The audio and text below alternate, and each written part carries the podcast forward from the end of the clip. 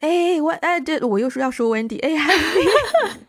对呀，刚才怎么断了？是你那里信号不好，还是我这里信号不好？啊，好吧，不知道。那我们就赶紧回到刚刚的电话内容当中。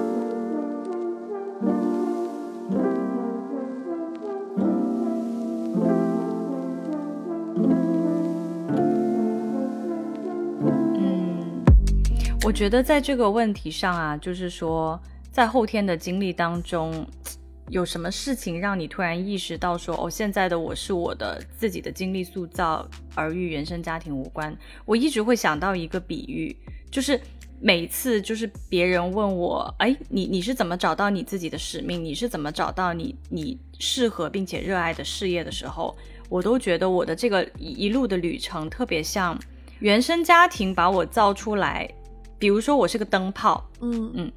我出生就是一个灯泡的形状，不是电灯泡，不是电灯泡，我不做电灯泡，就是，但但是对我就是一个灯灯泡的形状。可是以前的我并不知道这个灯泡可以用来做什么，嗯嗯。但是在我后来，嗯，寻找到了我的信仰之后，就好像在那个电灯泡上面加了那个芯，充通了电，有了开关，嗯，我就发亮了。然后我就意识到，哦，原来我是个灯。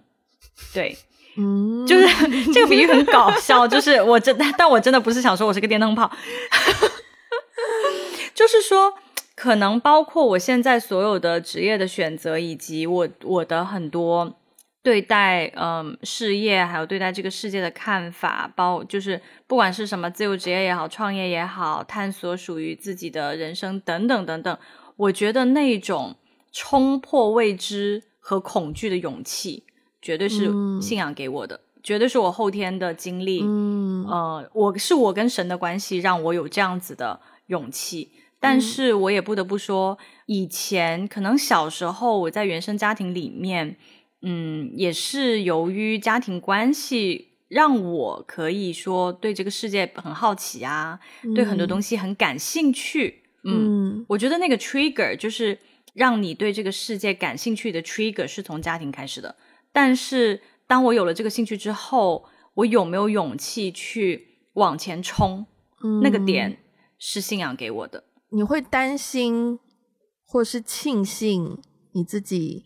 像妈妈，或是像爸爸的哪一点吗？当然了，有很多，有很多吧。我觉得就是，其实庆幸的部分呢，嗯，我这些年。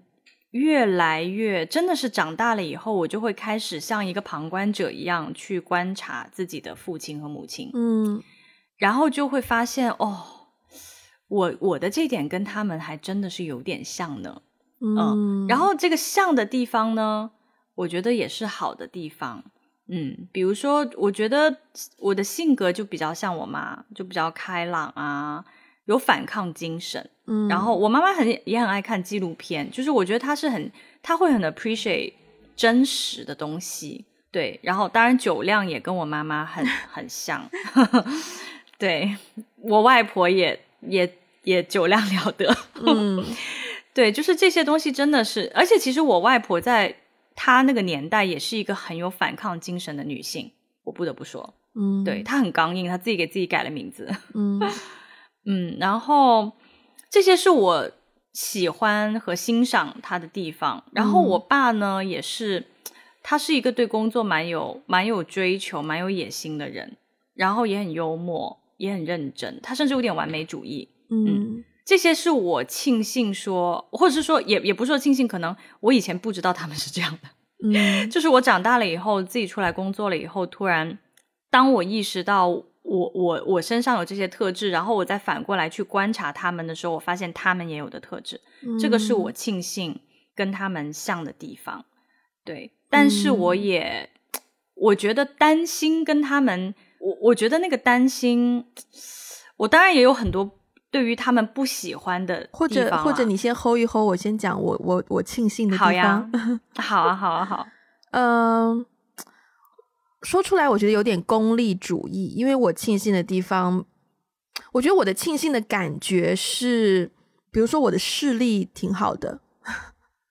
我今天才 就身体素质，我今天才看一篇黄一刀新发的漫画，他就说小时候大家去体检的时候都很胆战心惊，然后测视力的时候只有两种人不害怕，一种就是已经戴了很厚的镜片，然后嗯绝对看不清楚的同学。另一种呢，就是天生视力就很好，一直都是徘徊在五点零到五点三的人。我就是每一次去都是五点一到五点三之间的那种人，就是嗯一种视力 privilege 的感觉。然后这一点应该就是遗传到我妈的视力很好。嗯，哦，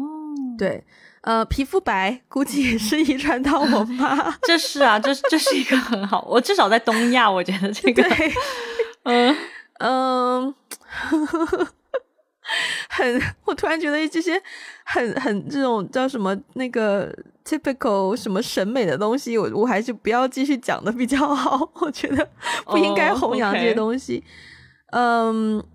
性格上，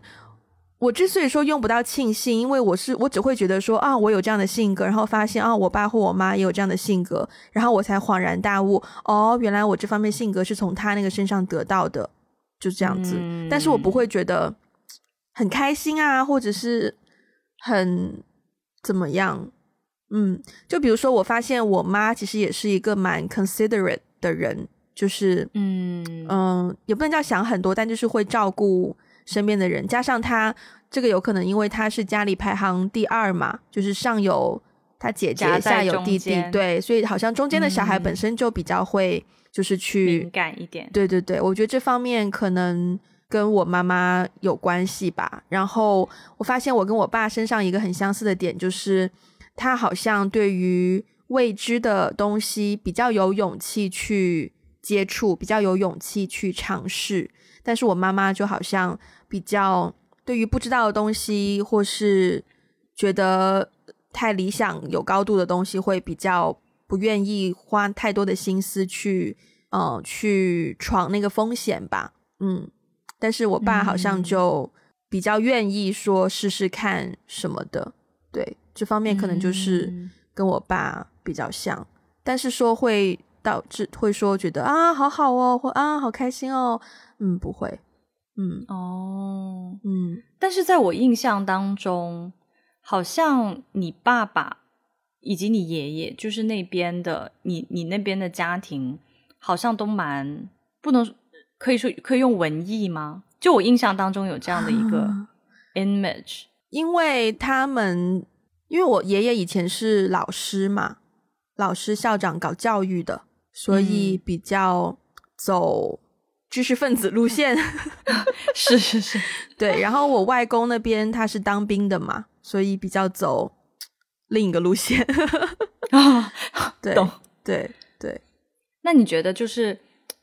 你你刚才不是说有哪一点庆幸或者是担心自己像父母那样吗？嗯，你觉得在择偶这件事情上哦，你担心的都还没讲呢，担心自己像。其实我担心的部分也跟择偶的部分有很大关系啦。OK OK OK，对对对，就是因为。呃，当当然，就是我我我觉得我也担心我会有一些像我妈，我觉得我妈妈就是比较没有耐心嘛，比较粗暴嘛，嗯嗯，而且很有很有趣的是，就是小时候呢，我也不知道是我被打惯了还是，就就就我好像觉得被打也没有也没有多惨一样，你知道？但是我后来真的是有一次，我我有一个室友养了猫，嗯，然后呢，我妈来北京，不 不是是他打猫。虐待动物。哎呀，就是对对对，就是我发现他对小动物也是一个不是很有耐心的状态。嗯，我就突然意识到，哦，他真的是比较没有耐心，而且他他他会比较简单粗暴的去用一些他觉得可以快速有效的方式去。制止，呃，那个那个 being，不管是 animal 还是 human being，去去让他们 stop。我刚差点以为你要想粗口。哦，no，没有。OK，呃，Yeah，然后，对对对对，但是就是我我觉得在关于担心自己像爸妈的某某一些事情上，我可能在。跟爸爸的关系当中会比较的突出，就是我一直很忌讳，或者是说我非常，因为我看到我父亲在呃婚姻当中的那个状态和那个形象，所以我从小就觉得我找另一半绝对不可以找我父亲那样的人。嗯，但是后来，ironically，就是我交往过的男生里面。在刚开始的时候，我确实有发现，哎，我好像有试过，就是连续两任男朋友，其实都跟他有点像。嗯嗯，对。然后那个时候我就很觉得很沮丧，就就好像印证了那句话，不是有一句话就说什么你你终究活成了你讨厌的人什么之类的，就是你终究找了一个你讨厌的人。嗯，就就我当时非常非常的沮丧。嗯，但是后来也是 again 也是在。嗯，在信仰当中，我自己逐渐由于对他们的婚姻关系，我我自己有一些被医治的地方，所以我后来也可以比较客观的看待我父亲。就是我我我说的客观的看待他，是我可以剥离出他作为一个父亲对我的伤害，而是我真的剥离开来去看作为一个男人，他是一个怎样的男人。嗯，其实我也有发现他的一些优点。嗯，对，虽然他有很大的。bug，嗯，对，但是确实在后面几年，我在跟他相处的过程当中，我觉得呢，就是他其实也是个暖男，就个暖大爷，暖。大爷，暖爷，毕竟他现在暖爷，毕竟他现在已经到了一个大爷的年纪，就是他其实还是有很体贴和细心的部分，而且他也很愿意，至少在经济上，他很愿意为家庭付出。就我也不能说全盘否定，嗯，他，你知道吗？嗯嗯嗯，所以我现在可能不会像以前这么极端，就是说，哦，我一定不要找我父亲那样的人。嗯，我觉得我找的可能是一个 combination，就是他不好的部分我知道是什么，我要把那部分剥离开，但是我也要客观的看到，作为一个男人，他确实有他的优点。那他的优点是什么？那个部分我也是 appreciate 的。嗯嗯，我发现我在想这个问题的时候，跟你一个很不一样的点就是，呃，先讲爸爸好了。就是当我们讲到说会担心自己像爸爸或者是择偶 relate 到爸爸什么的，嗯，我发现我想到的比较多的就是关于我我想要怎么理这个逻辑啊？就是我爸对我择偶上的影响力好像没什么，嗯哦，但是他对我为人处事的影响力是有的，就是我会希望我成为一个。不要不要像他这样的人，或是成为一个像他某个方向的人，但是我很难主动的会灵机一动想到说啊，我希望找一个跟我爸很像的人，或或或跟我爸很不像的人，我很少会有这样的想法。可能一方面是因为，因为就是就刚前面讲到的，呃，那段时间是他一个人等于是父兼母职，所以他的身份角色是比较两者混在一起的。所以可能我没有办法去分辨父亲角色、母亲角色，所以很多时候，比如说我会希望，就前面讲到他考执照的那个东西啊，他那个执照考了三次吧，然后终于考上了。对我小时候常常就是我我以前的确会觉得什么地方不太对劲，但是每一次遇到。作文呐，或什么要写我的偶像啊什么的，我都会写我爸。嗯，哦，但是我不算是完全发自内心去写，而是我觉得我有一种我要崇拜他的使命感，然后我才去写。所以我就我就在作文里面赞扬他。哦，对，甚至我研究生面试的时候，我面试的时候。面试官也问我这个世界上崇拜什么人，我都说我爸。然后理由就是他为了他想要的东西，就算失败也会就是不断的再站起来，再再尝试，终于第三次把它考下。我都用这件事情去做那个例子。但是现在想起来，讲真，我因为我小时候成绩比较好，所以我不是很能理解第一次考为什么会失败这件事情，不是很能理解为什么一个考试可以连考三次，是吗？对，对。嗯，所以我就会，对，像爸爸这边，我就会希望自己不要变成一个像他一样，嗯，没有魄力。嗯，我我希望自己是一个可以更有魄力的人，然后嗯，看准时机，及时出手，嗯，最好能够一次就成功，或者是嗯。设立现实的目标，一步一步的去往那个方向前进。对，不要太习惯失败这件事情。不是说不能失败，但是不要太习惯。嗯，失失败也好，失误也好，都不要太习惯失误这件事情。对，嗯，因为我爸就有的时候，我觉得他太佛系了，就是可能出去，然后手机被偷了，或者是两千块现金装口袋里被偷了，然后他第一句话也会说：“没事没事，都是身外之物。”我就会觉得，Excuse me，就是你可不可以先有一些基本的情绪，或者是 Did you realize what did you lost？就是你可不可以，嗯，对我我会我会这样子，然后我就希望我没我我到现在也没有办法接受说你两千块钱不见了，你就一点情绪都没有，说没事，都是我做不到，就我做不到，对我也不希望我做到。我 突然说，我突然想说说一个很 creepy 的话，我我觉得你爸爸需要像我妈妈那样的妈妈，就是 打回去，like 输了不要来见我。啊，对，所以我会我会希望自己就是有魄力一点，不要像爸爸一样比较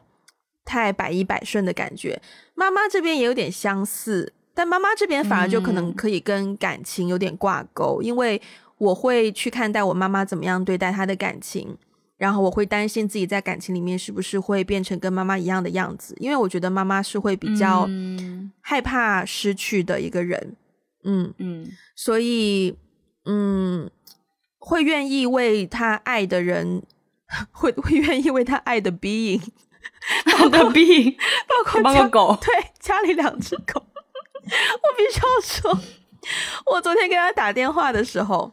我最近情绪不太好嘛，就很想，我本来是很想真心诚意的跟他好好倾诉一番，OK，但家里两只狗呢，就是不太听话，最近，然后毛毛在那边玩玩具就很吵，然后多多在他腿上，然后就一直觉得毛毛在威胁他的领地，然后多多也一直在那边哦啊呜的叫，然后就是很吵，我没有办法好好的跟他们，跟他们跟我妈聊天。然后，然后我就一直跟我妈说：“妈妈，你安抚一下多多，让他不要叫了。”然后我最后都忍不住，我在电话的另一头，我都忍不住生气，因为我知道狗狗是听语气，并不是真的听你讲什么，所以你必须要生气的对他们发出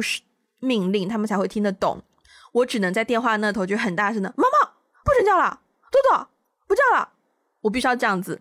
但我妈在电话那头。在那边哦，毛毛不叫了，好不好？啊，豆豆不叫，我就 我就整个扶额，我就我的母亲大人呢，掐人中，真的。所以到最后，我就只能说，好了好了，你你去哄他们两个吧，不聊了不聊了，今天先这样。嗯，但我觉得，I mean OK，两只狗很可爱，没有错，我妈很爱他们，没有错。但是我会觉得，Come on，I also need your attention，就是，Yeah。他好像就是在讨好，他三个人都想，三个 being 都想要讨，都想要讨好，嗯，明白。对，然后就，我不希望我会变成这样子。对我希望我是可以情绪比较明显，或者是态度明显，该怎么样是正面就是正面，反面就是反面，然后不要走在一个中间的，就是啊这样子哦，那这样我不喜欢这种。哎，但是很奇妙，就是你你你说到你妈妈的性格，我真的发现跟老二可能真的是有一点点关系，因为我舅舅，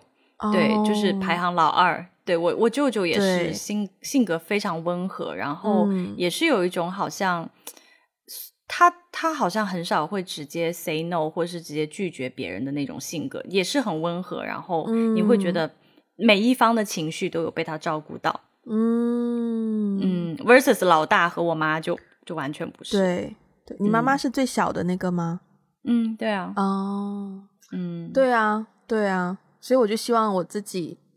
对待感情上，嗯，能知道自己要什么，然后不要忘了要照顾好自己这件事情吧。嗯嗯，对。但是我嘴巴上这样说，可是我也真的很害怕，当我真的进入到一段关系里面，我是不是还是会？就是觉得啊，你不喜欢我头发这样子哦，那我那样子吧，会不会我我也会走到那个陷阱里面？我还是会有这样子的担心。嗯，对，我觉得每一个人多多少少就是在亲密关系里面都会有一点 tend to 讨好对方的行为。嗯，但我觉得就是如果我我觉得就是我们自己的 self being，今天用了好多 being 哦，对，就是当我们的自我足够的。坚定和强的时候，不太会这些东西就不太会被影响。我我觉得其实真的是跟 self development 有很直接的关系。嗯嗯，我 overall 来说，我是觉得自己跟我爸妈的关系，就是像今天我们写的很多问题，我都需要都是一个很新的问题对我来说，包括说你写到，呃，我其实我写到觉得自己有哪一点像爸爸或像妈妈，我都没有办法。就是有一个已知的答案，我都要当下去想。因为有一天也是我跟另一个很好的朋友在外面吃饭，然后他好像好像给了一下纸巾，还是怎么样，照顾了一下消毒还是什么，他就说：“哎，就是就是哎，这些这这些就是我从我妈妈我妈妈上身上遗传到的东西。”然后他讲完之后，我就立刻就去想说：“哦，那我从我妈妈身上遗传到什么东西？就是一个很有代表性的，就是一看就知道只有妈妈的女儿才会这样的吗？”嗯，我就发现好像没有哎，就是生活上是生活上是绝对没有的，因为我跟我妈一起生活的时间比较短嘛，然后剩下就真的要花时间去挖才能够挖到。对，包括最后那个问题，我们写到说，对，大家都说我们女生找对象就那个恋父情节，就是你 either 找了一个跟你爸一样的人，或者是找一个跟你爸完全不一样的人，我。这个东西我觉得是潜意识里面的，不会就是应该不会说你在找的时候就直接把你爸的条件列在那边，然后就去看说 跟你爸一样还是跟你爸不一样，写在脸上。对对，但是我就会也是今天在想的时候才想到说，啊，如果真的要回答这个问题的话，我好像会找嗯跟我爸比较不一样的，然后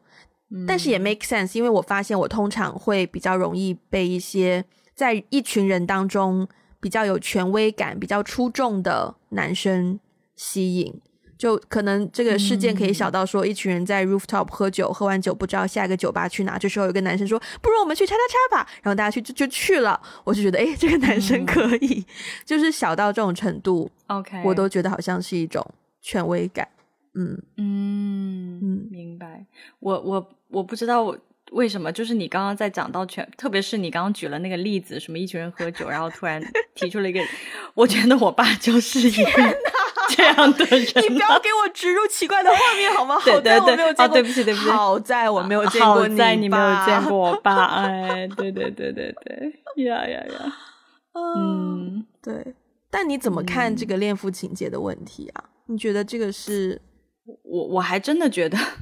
女生多少都有一点吧。嗯，我觉得不是说，我觉得恋父情节不是说要找跟自己父亲像或不像，嗯的人。我觉得恋父情节的点是希望从异性身上获得父爱的体验。嗯嗯，这个父爱的体验不一定是，就是我我觉得父爱的体验 not necessarily 跟自己的就是父亲有多么的像，而是说就是被异性。就是就是一个异性对你无条件的付出和关注，我觉得这个算是一种父爱的体验。对我觉得女生其实的恋父情节情节很多时候都是来源于，嗯，可能小时候对父爱的一些缺失。但你觉得这个跟你觉得这是一个地域性的问题，还是一个普世的问题？啊，我觉得蛮普世的。说实话，我以前觉得，我以前觉得这个地域性的问题会可能在，比如说东亚人，嗯，我也不知道，就是就是我我以前会以为，就是说，哎，好像在我知道的国家和群体里面还蛮多的哈，这样子。嗯，但是我后来出了国以后，发现 好像全世界都有这个问题，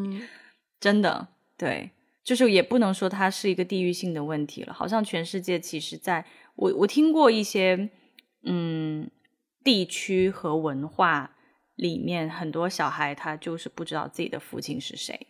嗯。嗯，对，所以他很容易就是在亲密关系里面，他很容易陷入到就哦，如果这个人对他好啊，或者怎么样，他很容易就陷入到一个呃亲密关系里。嗯，所以还是因为小时候在原生家庭里面，可能特别是父亲那边得到的关注跟关爱比较少，所以容易，嗯嗯，对啊，以以前可能会比较那个，就是从小孩子的角度去分析、去看待这个问题。但是毕竟现在咱们也到了这个年纪，是吧？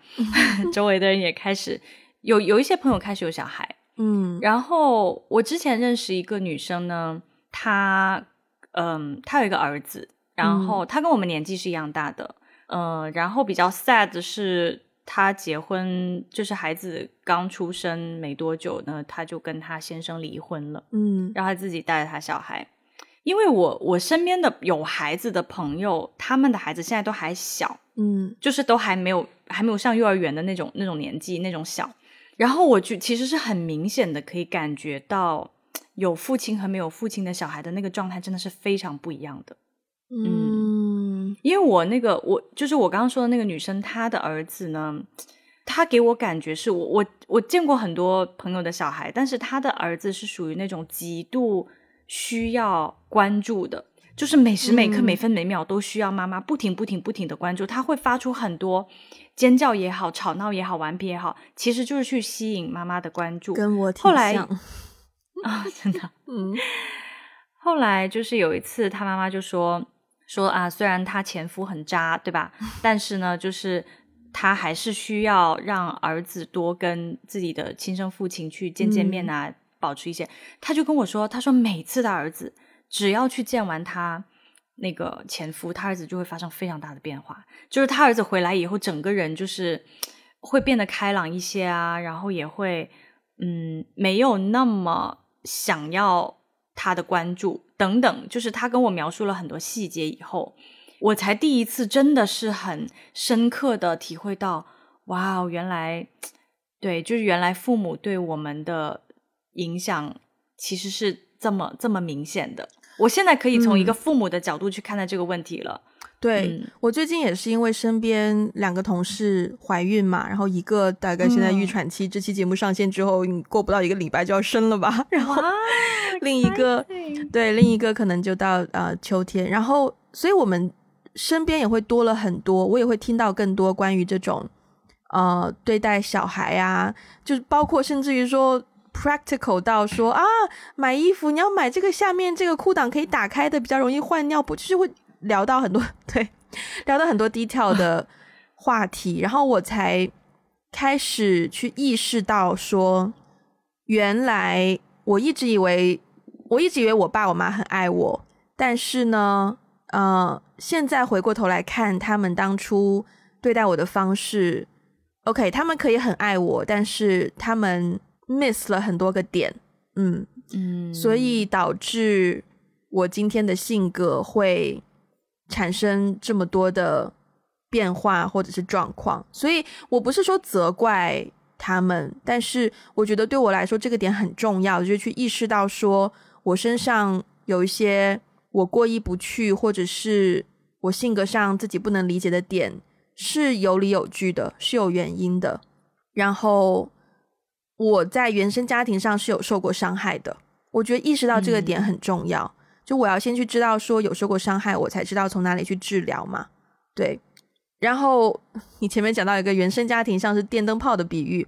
我对于原生家庭的比喻呢，我觉得原生家庭像是一个花盆，嗯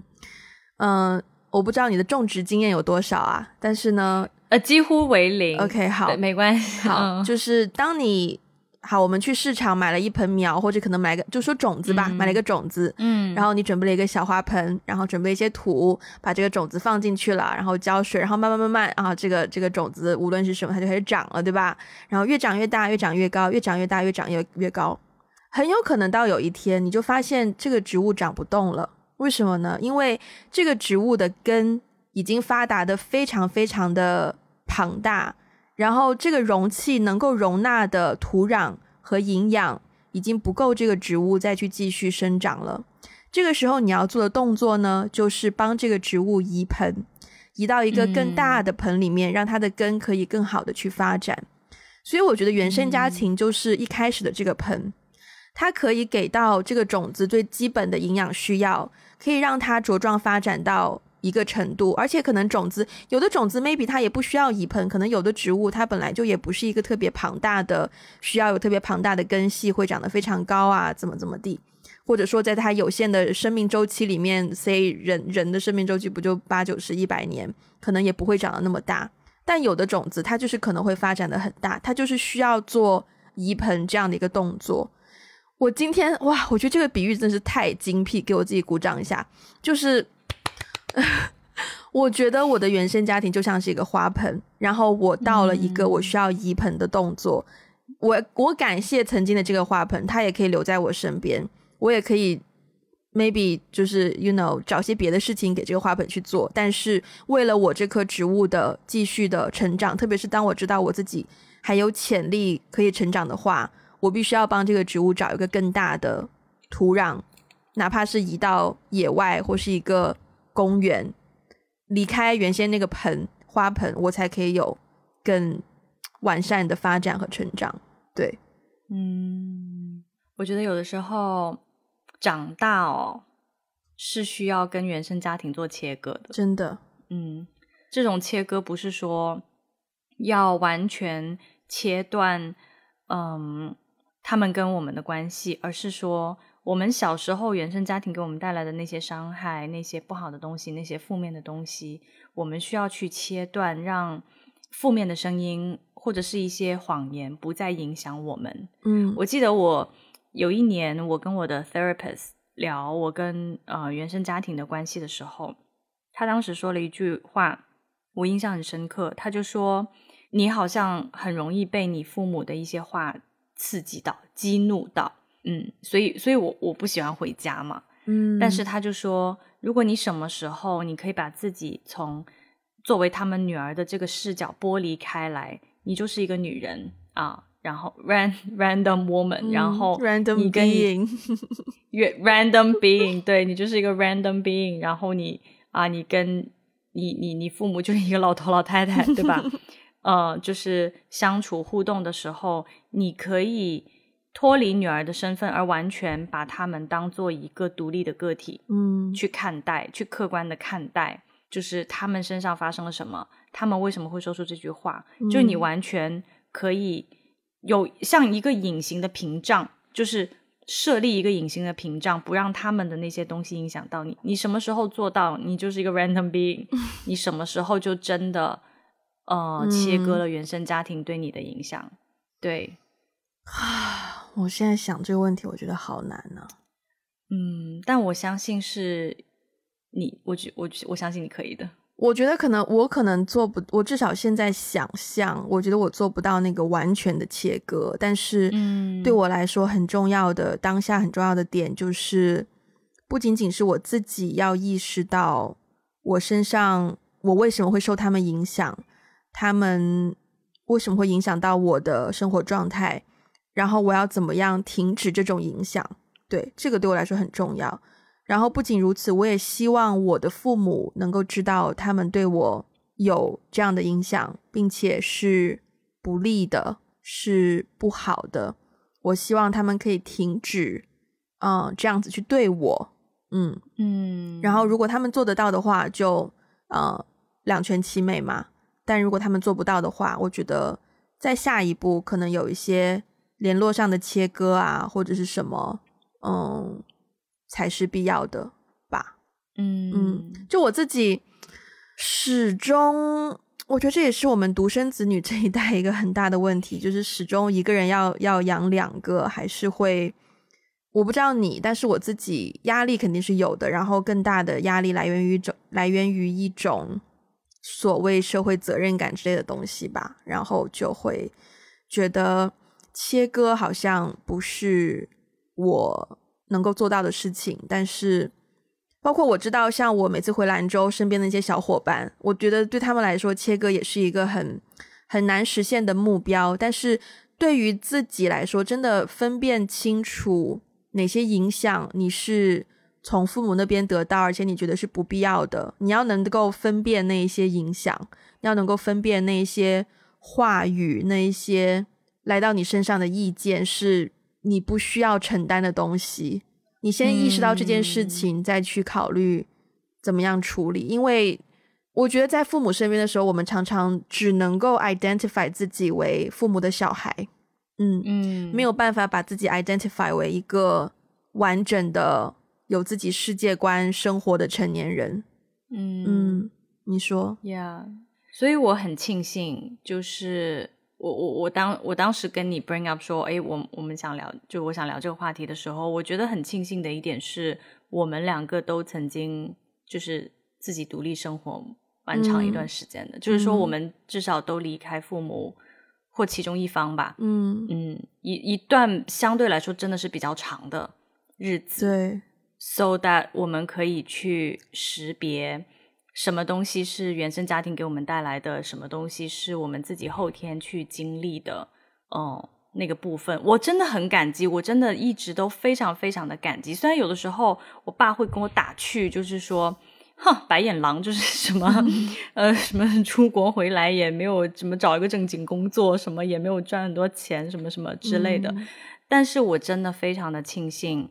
我没有一直在他们身边，嗯，就是后来那个独立成长的我，真的是真正的我自己对自己的一种塑造。然后我觉得，我觉得人很妙，就是人要完全看清自己，一定是要远离的，就像镜子一样，就是你你要看清你自己，你一定要去到一个跟你自己很不一样的地方，你才会重新开始去开始去思考。包括我觉得。同样的规则 apply 到关于就是我自己的这个国家的身份，就是我如何看待我自己的国家，我如何看待我自己的文化，所有的这些东西都是我离开了我的嗯国家和文化以后，我发现有很多的不同，我才会更加了解说，哦，原来 原来我的国家和我的身份是这个意思，是这个样子，我才会有一个更多元的视角去看待我自己也是这样子。如果我一直在他们身边。我可能没有能力，或者是没有机会去看清我自己，或是去看清他们。但是因为我现在曾经，我曾经远离了我，我那天还数了一下，我离开父母生活，可能已经有个十三年了，快十四年了，半辈子了，差不多，差不真的半辈子了。对，那所以我觉得，因为有这十几年的生活，就是。哦，远离他们的，远离他们，好像有一种 远离毒品的感觉，就一拒绝黄赌毒，黄赌毒，风雨的洗礼。天，这个哎，这个这个小故事必须要穿插一下。我跟阿比在北京，我们去唱 K，然后那个 KTV 里面，就是你未点歌之前，他就默认会一直循环播放拒绝黄赌毒，拒绝黄赌毒。就我们当时太久没唱歌，不知道点什么歌。那首歌大概循环了两三次吧。而且它的旋律非常的温情，就是是一个如此旋律那种，它旋律还挺流行的。就是你你一开始没有听到关键字的时候，还以为是什么流行歌曲。是是是。对，anyways，对，要离开，远离家庭，远离家庭，远离原生家庭。对对。好，我们今天差不多了吧？就是关于原生家庭啊、性格啊，这个这个题目要怎么写，就交给后置的 Wendy 去去决定。但是我觉得我们今天其实有 touch 到很多跟原生家庭、跟感情观、跟父亲母亲相处的个人性格的一些问题。然后，因为是在呃我当下对原生家庭有很多问题的情况下聊的，所以我会希望。这期节目也可以给不同阶段在面对一些跟原生家庭有有烦恼的朋友，呃，听到的话可以得到一些 idea，一些想法，不见得它能够解决你任何的实际问题，但是，呃，at least 也让你知道说，嗯，除了你之外，至少艾菲跟 Wendy 现在也在尝试解决一些关于原生家庭的问题，我们都在为了。呃，让这个问题变得更容易解决而努力，它不一定真的可以被解决，但是至少我们有在努力去面对这个问题。嗯嗯，好，那我们今天的节目就到这边。如果大家喜欢我们的节目，欢迎分享给你是欢迎分享呃欢迎分享给你身边的人，也不要忘记去 Apple Podcast 还有 Spotify。我今天嘴巴里长一个很大的口腔口腔溃疡，所以讲一些就是发音的时候嘴巴很痛。对啊，也不要忘记去 Apple Podcast 还有 Spotify 给我们个五星的评分，留下你的评论。然后也欢迎去各个 social media 关注我们，包括有 Instagram、Facebook、微博、小红书，还有微信公众号。啊，如果需要我们的中文 transcript，可以去 Patreon 还有爱发电。然后，如果想要加入我们的微信听众群，欢迎联络我们的接线员，他的微信 ID 是 One Call Away Podcast。那我们就到这边，下次再见啦，拜拜，拜拜。